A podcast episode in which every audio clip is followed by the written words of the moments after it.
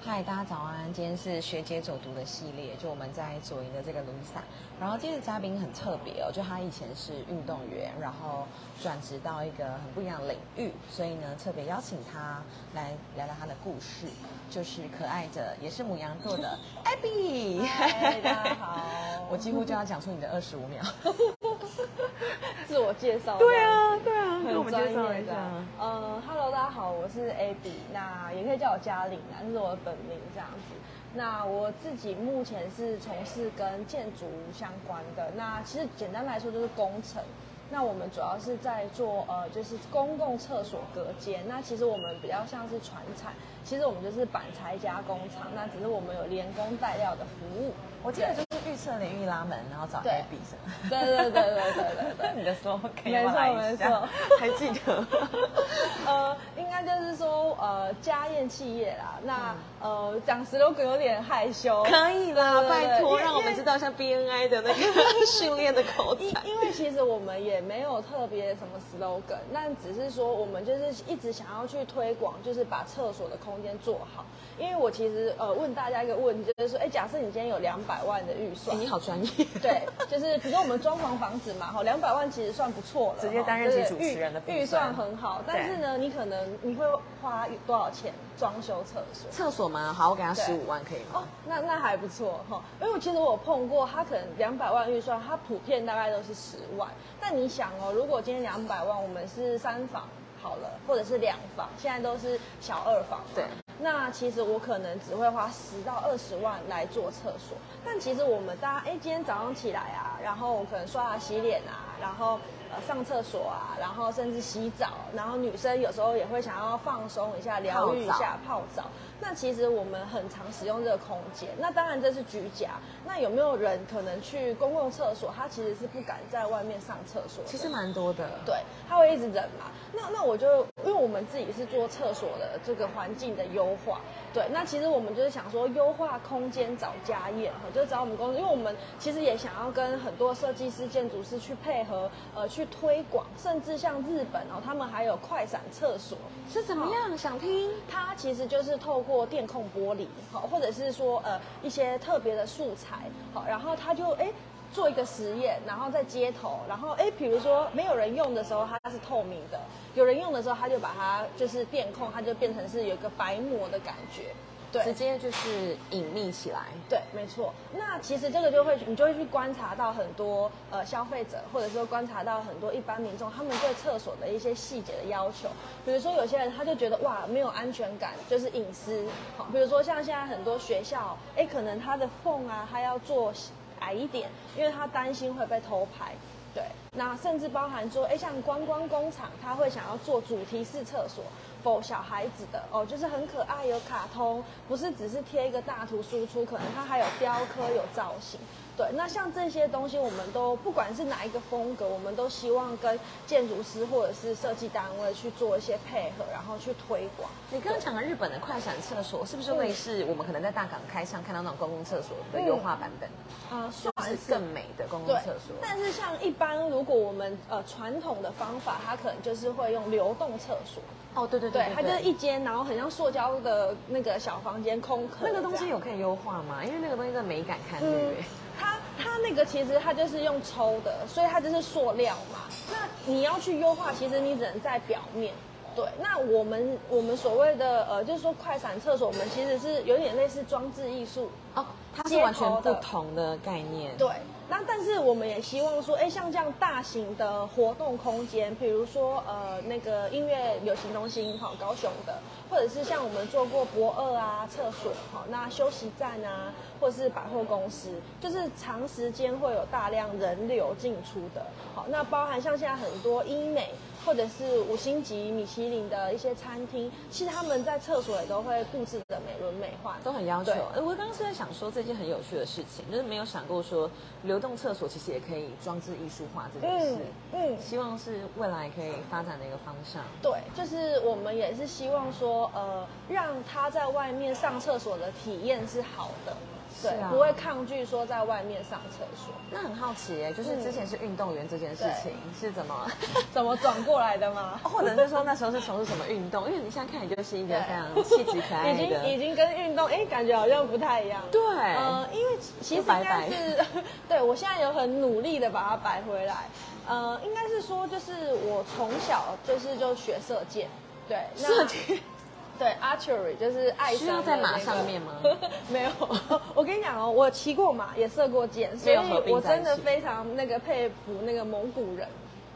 因为你骑马，你是很需要腹部跟大腿的力量，对对，然后射箭你是需要肩膀，哈，就是那个都是核心，然后你同时要在那个颠簸的马上面，然后还要射箭，而且像一般来说，我们想象的可能就是说，哎，我的标的物是移动的。真的对，就是一般我们那个呃，就是说它是算是算是非法的概念。没有想过这件事情哎，还以为它就是定格，然后你那边射。呃，对啊，但是像我们也有碰过以前啦，就是像我们出国的时候有碰到那个蒙古的，然后我们也会问他们，然后他们会有那种朝天空射，然后往就是它往上射，然后掉下来会射地板的标靶。很特别吧，很多。给我一个蒙古男友，核心感觉很感觉很强壮。对，没错。所以就是，其实就是两个综合起来，就是古代人真的是蛮厉害。小时候你就是接触到射箭，然后就爱上了，是不是？就有个标的，然后你把它达成的那种感觉。对，就是呃喜欢射到的那种快感，就是哎觉得射到很很很很爽这样子。对。就是射到黄黄星，我们是黄星啊，一般人会觉得是红星，但其实我们呃亚奥运标准的靶，它其实是黄色的为什么？呃，它就是就因为应该是说，就是它就是用黄色啊、红色，然后蓝色、黑色、白色来做一个区隔，国际的标准。对对，然后亚奥运的是黄色，对，是黄色。那要怎么样可以好像变成选手？就在这个领域上，你应该也做了很多的努力。嗯，对，应应该是说，像我们当时就是以前是那个凤哎高雄县，好，现在县市合并了。那以前的话，就是我们是呃算是国小、国中、高中，我们就是有一条龙培养的体系。对，其实有很多球队或是运动项目都是这样。那我觉得台湾要去生根真的不容易。对，那特别是说我们也不是专制的国家，好像中国他们就会比较就是呃可以，哎我我说什么你就做什么，对，你一辈子就是否这件事情。对，那对他们来说，有些呃可能比较穷苦的小朋友，对他们来说其实是人生翻身的机会。他今天被选到就是国家队进去，那他可能就会有固定的配啊薪水，家族就靠他了那种。对对，有有有的确实是这样，那有的不一样是，哎他可能是从俱乐部。对，就是你的射精背景还是会去影响。那我觉得在台湾，其实一刚开始我真的是喜欢，就是兴趣而已。对，那真的也非常感谢我当时的教练，他们都是无给职的，就是义务。对，好辛苦啊！对啊，这个事情其实应该被改变诶，不能靠热情去培养这些选手 对。对对对。那我觉得现在好很多，因为现在有一种呃职业叫做专任运动教练。那他们就是专门呃，有点像是体育老师，但是他不是教小朋友运动，而是教呃训练选手变成有办法变成国家代表。所以这个意识其实有慢慢起来，慢慢在改变。嗯嗯，对。你那时候本来有自己要想要成为这方面的教练嗯，其实有哎，我曾经当了六年，也是公职，在中部。在彰化田中，对训练，对训训练小朋友。那其实我去那边比较特别，是因为呃当时的校长跟他们的县府想要推广射箭这个运动，对，所以我去那边其实是从无到有，就是什么器材都没有。你看着一个东西慢慢的起来，然后就把它 building 这样子，对。然后现在是我一个很好的大学同学，他在那边任教这样子。对我，我觉得就是，呃，其实因为以前我研究所是念运动行销，那当然台湾的市场比较小。不过我觉得就是说，呃，我们可以把这样子的概念去置入一个球队或者是一个射箭队。那包含就是，当然国外它可能就分门别类嘛，啊，我有运动防护啊，我有专门的教练，甚至体能教练还会拆分出来。那包含行销公关。甚至就是 manager，就是他们可能有真的变成职业队了。对，那我觉得台湾的教练会比较辛苦一点，就是他通通都要包办。那像我们可能在中部，有时候哎，可能一刚开始政府给我们一点点的资源，我们去申请呃器材补助，但是有时候还是需要企业的这个。资源企业真的赞助在可能运动项目，不管是篮球、棒球，都占了很大的一个是啊是比例。就是说，当然一方面我觉得是相辅相成的。就是假设说，哎，今天呃可能呃一个建设公司，或者是说一个企业主，他本身喜欢运动，那相对的他就会愿意去投入。所以其实我觉得运动呃教练跟体育老师也是相辅相成。因因为其实体育老师就是要让孩子喜欢运动嘛，真的。那那像我以前在那个师大附中台北就是实习，那其实哎，就是说假设他们呃以前几志愿来说，可能相对来说他们会有多一点机会变成创业家或者是企业主。那这样子的背景之下，哪一天他们变成企业主的时候，呃，他本来就喜欢运动，在求学的阶段，所以当然到呃他有能力的时候，他会更有愿，哎，更有意愿来，就是呃回馈这件事，对，回馈社会。那我觉得不管是运动还是音乐也是一样。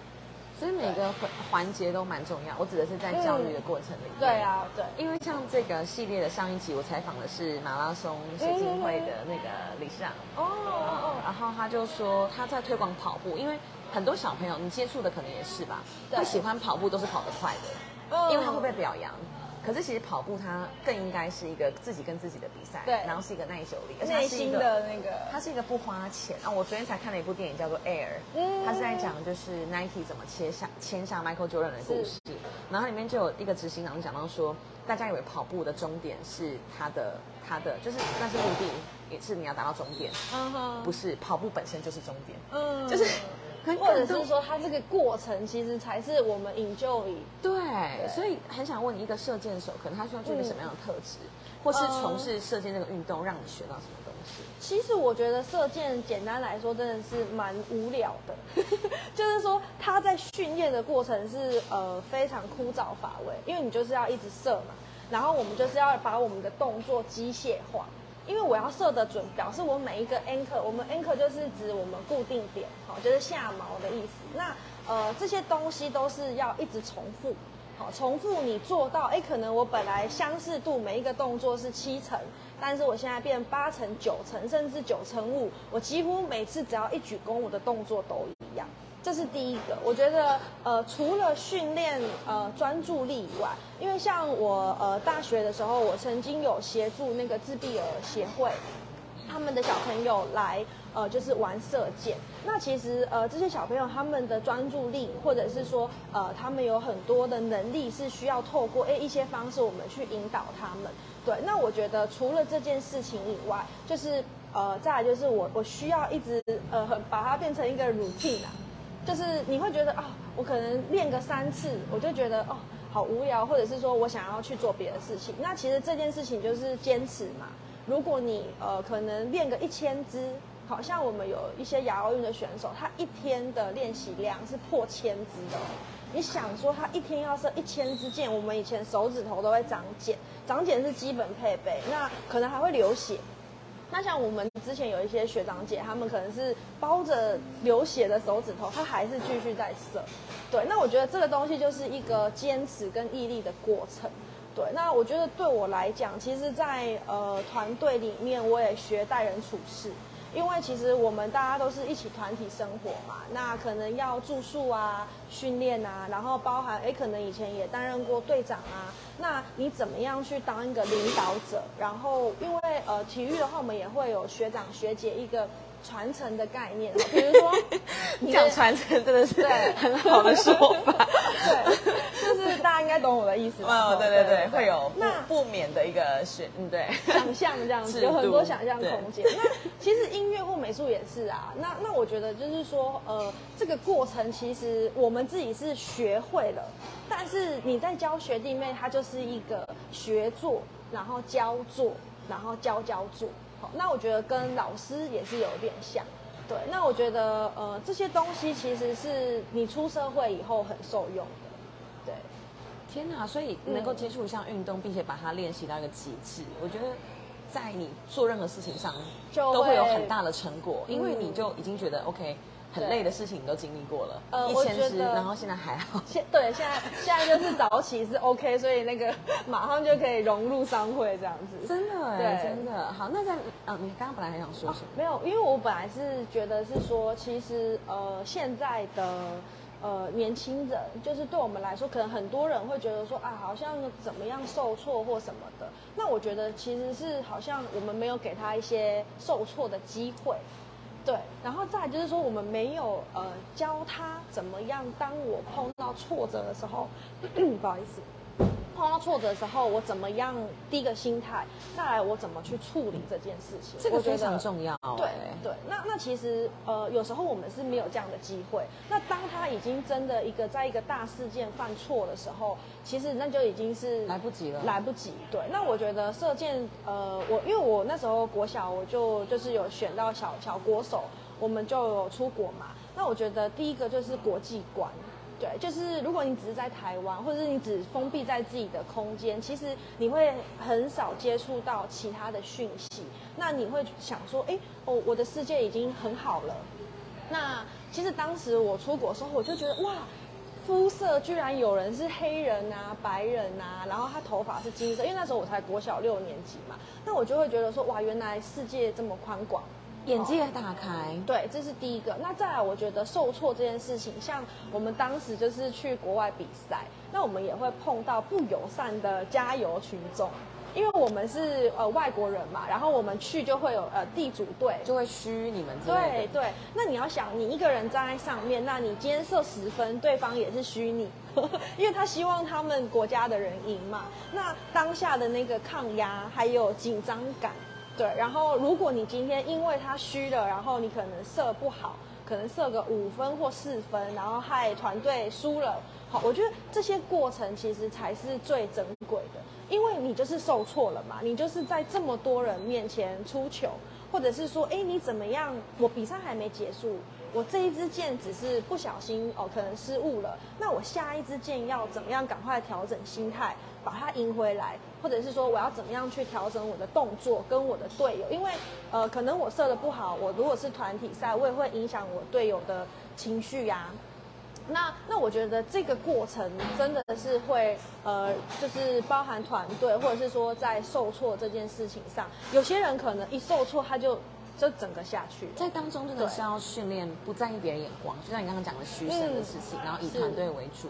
那我好奇，因为你刚刚说一支箭假设是十分好了，十分是满分吗？对然后那个机制是怎么比？就是好比一个人射一支，然后射十次来比总积分嘛？哦呃，原则上就是说，以现在的亚奥运的赛事，我们就是采对抗。那以前的话是采积分，好，比如说我射三十六支，你射三十六支，那谁的分数高谁就赢。对那现在我们为了要让呃比赛更刺激。更好玩，那我可能就是采对抗制，有点像网球，好，比如说三战两胜，或者是谁先拿到基点，好，比如说我先拿到六分的基点，或者是我先拿到五分的基点，对，那每一局，呃，可能我射三支，你射三支，那假设我射三十分，你射二十九分，那这一局你输了，我就赢两分，嗯，好，那这一回合就结束了，下一回合再从头来，一样射三支，然后用比数或积分下去对这个听起来比较刺激，因对为每一局都重启，对对。所以失误会变得很严重哎。呃，就是说，应该以前的话，就是比如说我只要失误一支或两支箭，我这一局就救不回来了，因为我是积分嘛。对对那我可能差个二十分，我就算后面都射十分，我还是呃要翻盘的机会很低。哦反而增加一种败不复活的可看性感觉。对，那现在我踩对抗，我有可能这一局我设两支零分好了，可是我下一局又重来啦，所以我还是有可能反败为胜。嗯对，那其实国际剑种像呃，就是我因为我目前也有担任协会的一些职务嘛，那我觉得说呃，就是我们一直在优化这个比赛机制，让比赛变得更刺激、更好看。然后也希望更多观众可以来到射箭场，因为毕竟呃射箭可能比较比较不像呃篮球好或是羽球，我只要有一块小空地，甚至也不用标准的，我只要有投篮的篮筐哈，我就我就可以玩了嘛。可是射箭你是有一个安全性的考量，对，那你可能还要有器材。对，那现在台湾其实呃运动中心也做得很好，就是像凤山射箭场我去过，对对对，蛮有趣的，它还有电子的哦对。就是射那个墙壁，没错没错。让你觉得好像很趣味化，对，会趣味，然后又安全，哦对。然后呃也降低这个门槛，学习的门槛，因为哎小朋友，比如说电子的这种射箭的方式，他们会觉得哎大人会放心啊，他不会说呃觉得好像小朋友会被弓箭打到，或者是说很危险，对。那我觉得我们一直想要去推广，然后降低这个大家学习的门槛。那当越来越多人喜欢的时候，就是会不管是去呃球场或者是射箭场哦看比赛。然后甚至自己参与，或者是他愿意呃培养他的小朋友去担任变成一个选手，我觉得这个都是可以去做堆叠的这样子。很喜欢听你这个射箭选手的经历的分享，嗯就会学到很多东西。然后尤其在教育上受挫，因为有一本书叫做《我们如何培养出玻璃心的下一代》，嗯其实就是呼应你刚刚讲的东西。嗯那就是回到你进入到这个传统产业，是这也是一种 calling 吧，就是、呃嗯家族的呼唤，或是 对啊。那一开始接触不呃不熟悉的领域的时候，一定有一些门槛。是对，那你怎么进入？然后还有就是因为像我是婚礼主持，大家就问我说，那你想象中的婚礼是怎么样？嗯那对你来说，你做预测的，你你自己的预测是，怎么样？我自己的预测，等下跟大家分享其实我觉得会回来呃接家里的工作，算是一个有一点小悲伤的故事，但是我觉得是呃一个人生的历练。其实我当初会回来，是因为我父亲过世。对，那我觉得，呃，我觉得我父亲做到一个很好的方式，就是说，哎，他其实有未雨绸缪，然后他也有想到很多，哎，可能我怎么样啊，有一些计划。对，那当然对我而言，其实以前他都不太会管我们小朋友想要干嘛，好，所以当时我是在中部任教嘛，那。嗯，其实我们算是中小企业嘛。那我觉得就是说，如果我今天，因为当时我弟弟还很小，我们就兄呃那个姐弟这样子。那我就在想说，因为我弟小我六岁，那他那时候也在念书。那其实以一般人的想法，会觉得啊，女生就是呃相夫教子哈，然后有一个安稳的错就好。有一个安稳的工作哈，当然这就是比较传统的想法。那呃就会有两派的想法嘛，就是哎你你干嘛辞职啊？好，然后啊你要回来接啊，爸爸的这个工厂很不容易啊，这样。对，那那其实我觉得我当时我自己看到的两件事情，其实第一个就是学习承担。对，因为我觉得每一个人要学习承担这件事情不容易。对，特别是呃你自己有想做的事情，但是你又要去学习承担，就是我觉得这个是我自己一个过程。对，那再来第二个就是我会觉得说，我从高中呃高二我就一路就是都住宿，因为都选手嘛，然后以前也都大量的练习，其实我花很多的时间在训练，那其实并没有好好的陪伴我家人。那其实我跟家人感情很好，对，那可是我觉得，哎，这个东西妈妈现在最需要我。对，那他们这么辛苦把我养大，我觉得这件事情也是我能做的。所以其实我在一个礼拜内，我就跟我们校长说，真的很抱歉，因为呃刚刚有提到嘛，那边我也是协助学校草创这个射箭队从无到。有嘛，对对然后，那学校也很担心说啊，我走了会不会呃，就是对就不 OK 了这样对。那我也就是跟我爸一样，哈，就是把他计划的很好，然后大学同学嘛，对不对？对啊这中间过了很多个教练，但是哦我觉得就是说，至少我器材有了，我经费也有了，然后基本的学生他们也都呃，就是我刚刚讲的学长学姐制，今天即使我不在，他们还是可以把队上运作的很好。因为在回来接之前，我也是留职停薪半年，专心的回来照顾我爸。那只是说后来他也是走了嘛，对。那我觉得。嗯，回来接工厂，我觉得很很需要适应的就是那个生活的形态。对，那还有面对客人，以前是我教别人嘛，所以我说的算。对对对，现在是我要听客人的这样，就是我要去倾听客人的声音。那当然，我觉得呃，因为我的人格特质也是比较就是以人为主啦，对，所以我觉得在这个区块，我我克服的部分是比较少。对，不过对我来讲，反而是说我进入到工厂，可能这些呃同仁，他们都是看我长大的，好，然后我要怎么样去跟他们沟通，说，哎，我们现在想要来做点别的，好，因为以前其实我们的工作都是拼价市场，就像我讲的嘛，大家不重视厕所，所以我厕所有就好了。好，我可能几万块我就想要把它解决掉，甚至哎，你就来一盘最便宜的菜，好，那可能很多细节他们不会在意，丑丑的也没关系，对，可以用就好。对，可以用就好。对，其实我蛮常碰到客人，他们也会是这样跟我们沟通。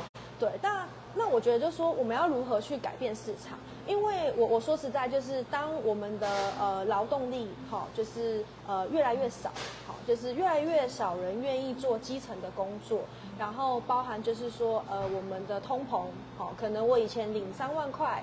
可能很够用，但是我现在领三万块，我可能伙食费、房租都上涨了嘛？对，那这些东西我怎么样去跟同仁沟通？然后怎么样去改变库存的方式？然后甚至我们有很多下脚料，都是很好的板材，我们都是几千几万块买进来的。可是这些东西没有使用的时候，它就变成是废弃物，就变库存。对，然后呃，库存可能我还可以用，但是废弃物的时候，我就变成是要垃圾把它烧掉。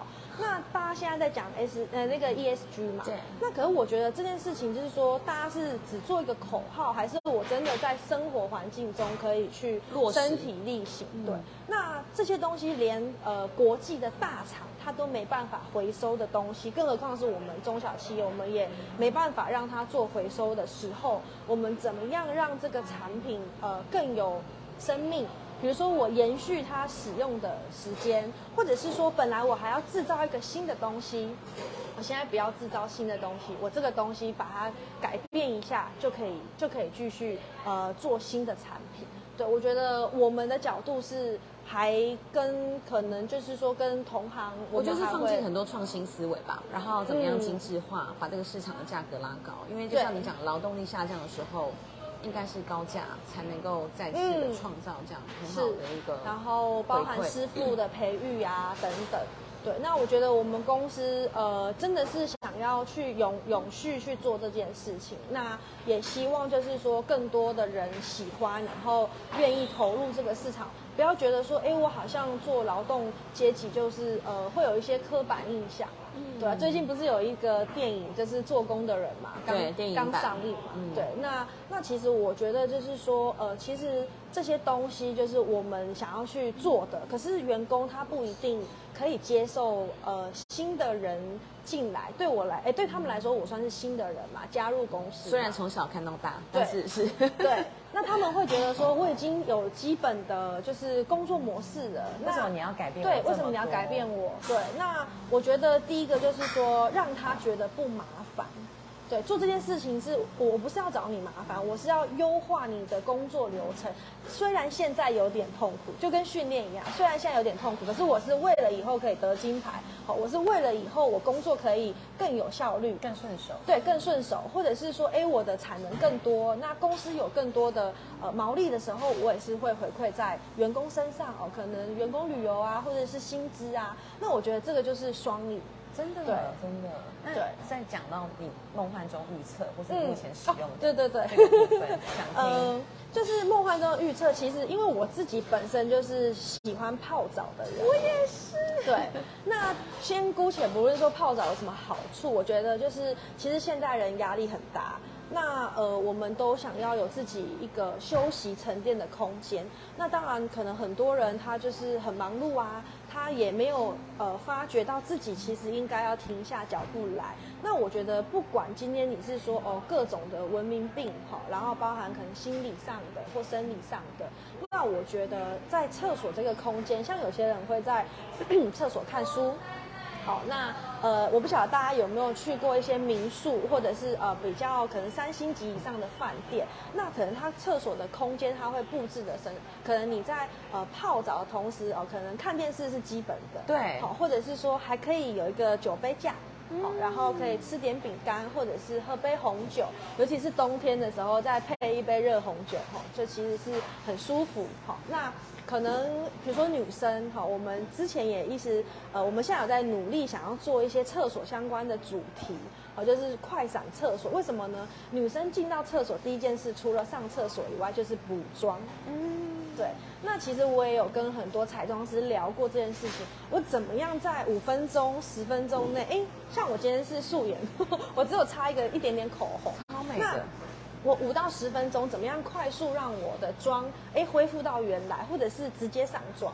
那其实我们都会在厕所里面，就是哎照个镜子啊，然后补个妆。对，那我觉得很多东西，包含像有一些专呃比较呃高档的一些百货，或或者是说可能像一些呃商业中心，它可能还会提供就是呃化妆间跟厕所，好，然后包含亲子。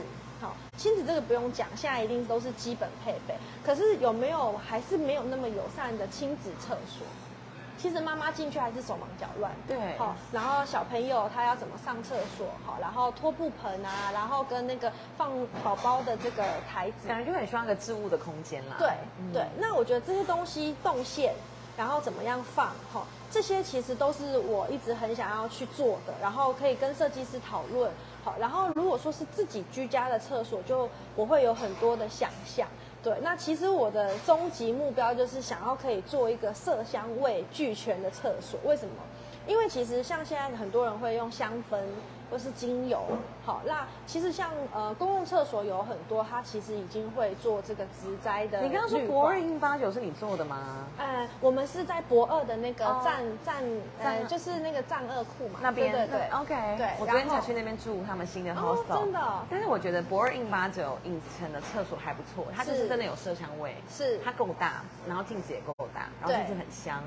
然后你就会觉得很想在那边待很久，就像一个小房间，很很很舒服，VIP room 这样子，有这种感觉。然后像我们之前有做过高雄的那个呃美国学校，那其实它里面可能也会有一些类似像那个沙发。好，可惜可能不能参观。对，那其实现在有很多的这种公共厕所哈，或者是自己居家的，已经有很多的趋势慢慢在抬头，但是可能呃，可能只有一层两层。对，那我们是很希望就是说，哎，除了香氛下手，哎，我们做的这个香氛，它是不是呃化学的？嗯，还是说我今天？进到这个厕所，我就是想要放松，好，不要说放泡澡，我可能光闻到这个味道会让我精神变好。我去，比如说办公室，哎，我很我们做很多商办嘛，那其实商办对一个呃办公室的人来讲，可能是短暂休息的一个小空间哦，被老板骂进去里面。稍微调整一下，重新出来，心情就不一样了。对，那这时候如果有包含就是香味，然后包含像我刚刚讲的这些呃化妆啊，甚至像一些用品啊，好，然后可以呃做的这种空间的设计，然后整洁清洁，好，然后绿化这些等等，我觉得呃就是会让你有一个喘口气的感觉。对，那我觉得我的终极目标就是想要做一个 厕所。这个 chill 就是 C H I L L，就是你在这个厕所里面谐音很放松，对。那其实将来我们呃也会做这个品牌，就是我刚刚讲就是我们品牌的名称。那我觉得这件事情就是我们努力去推广。对，那当然我们会希望有更多人可以像我们一样，哎，可以享受这一个，不要说是那个用餐时间，就是短暂的这个舒缓，然后上厕所，然后包含像很多这个呃，比如说有些女生她也会有憋尿的习惯，对，那我们会希望说，你不是只能在你家上厕所，你到公厕你也可以很放松。很棒哎，谢谢你今天的分享。希望厕所这个理念可以升值大家的心中。希望。最后还有没有什么要补充的？任何都可以。补充的话哦，因为我我我是真的是觉得是说，像右星做这个系列，我觉得很棒，是因为呃，其实台湾有很多就是类似这种隐形冠军，对，隐形冠军。那那我觉得也有很多人，因为冠军或者是我们会把它想象成是一个企业的概念嘛，一个 team 嘛。那其实我们，呃，我我自己身边有很多非常有才华。甚至他也希望透过他的工作，可以去推广台湾啊，或是推广这个技能，好，比如说像一些木工师傅等等这些。对，那我觉得他做这个系列去呃采访到这个算是呃生活当中哦比较基层，然后大家很努力在去做各行各业的这个推广，我觉得这个很棒。对，而且 我也推广起这个节目，我是认真，因为当时你邀请我的时候，我就有先去呃看了一下你整个系列。然后我发现你就是哎，可能就是呃，比如说文文的，好，就是跟书有关的，好，知识类的，然后包含技能的，对，然后可能比较动态的，好，就是像我觉得以以我来讲，主持人就是比较动态，为什么？因为第一个他反应要很好，嗯，再来他脑袋要有东西，因为他当下要讲得出一些。不不会像我们很白话嘛？不会啊，你讲的非常好，你刚刚的东西我觉得很顺。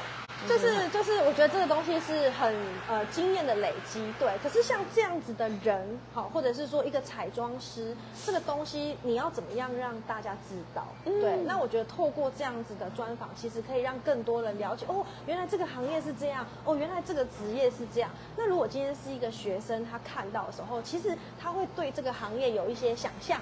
或者是可以去判断说，哦，原来我想象的设计的生活，或者是医生的生活，其实跟我想象有落差。这就是我当初做这个节目的初衷，你完全点出来，就是百工百业。真的，对对对，我觉得这个很酷。感谢艾比今天的时间，然后今天也是一个很忙碌的 schedule，祝你今天顺心。好，谢谢，拜拜，拜拜，拜拜。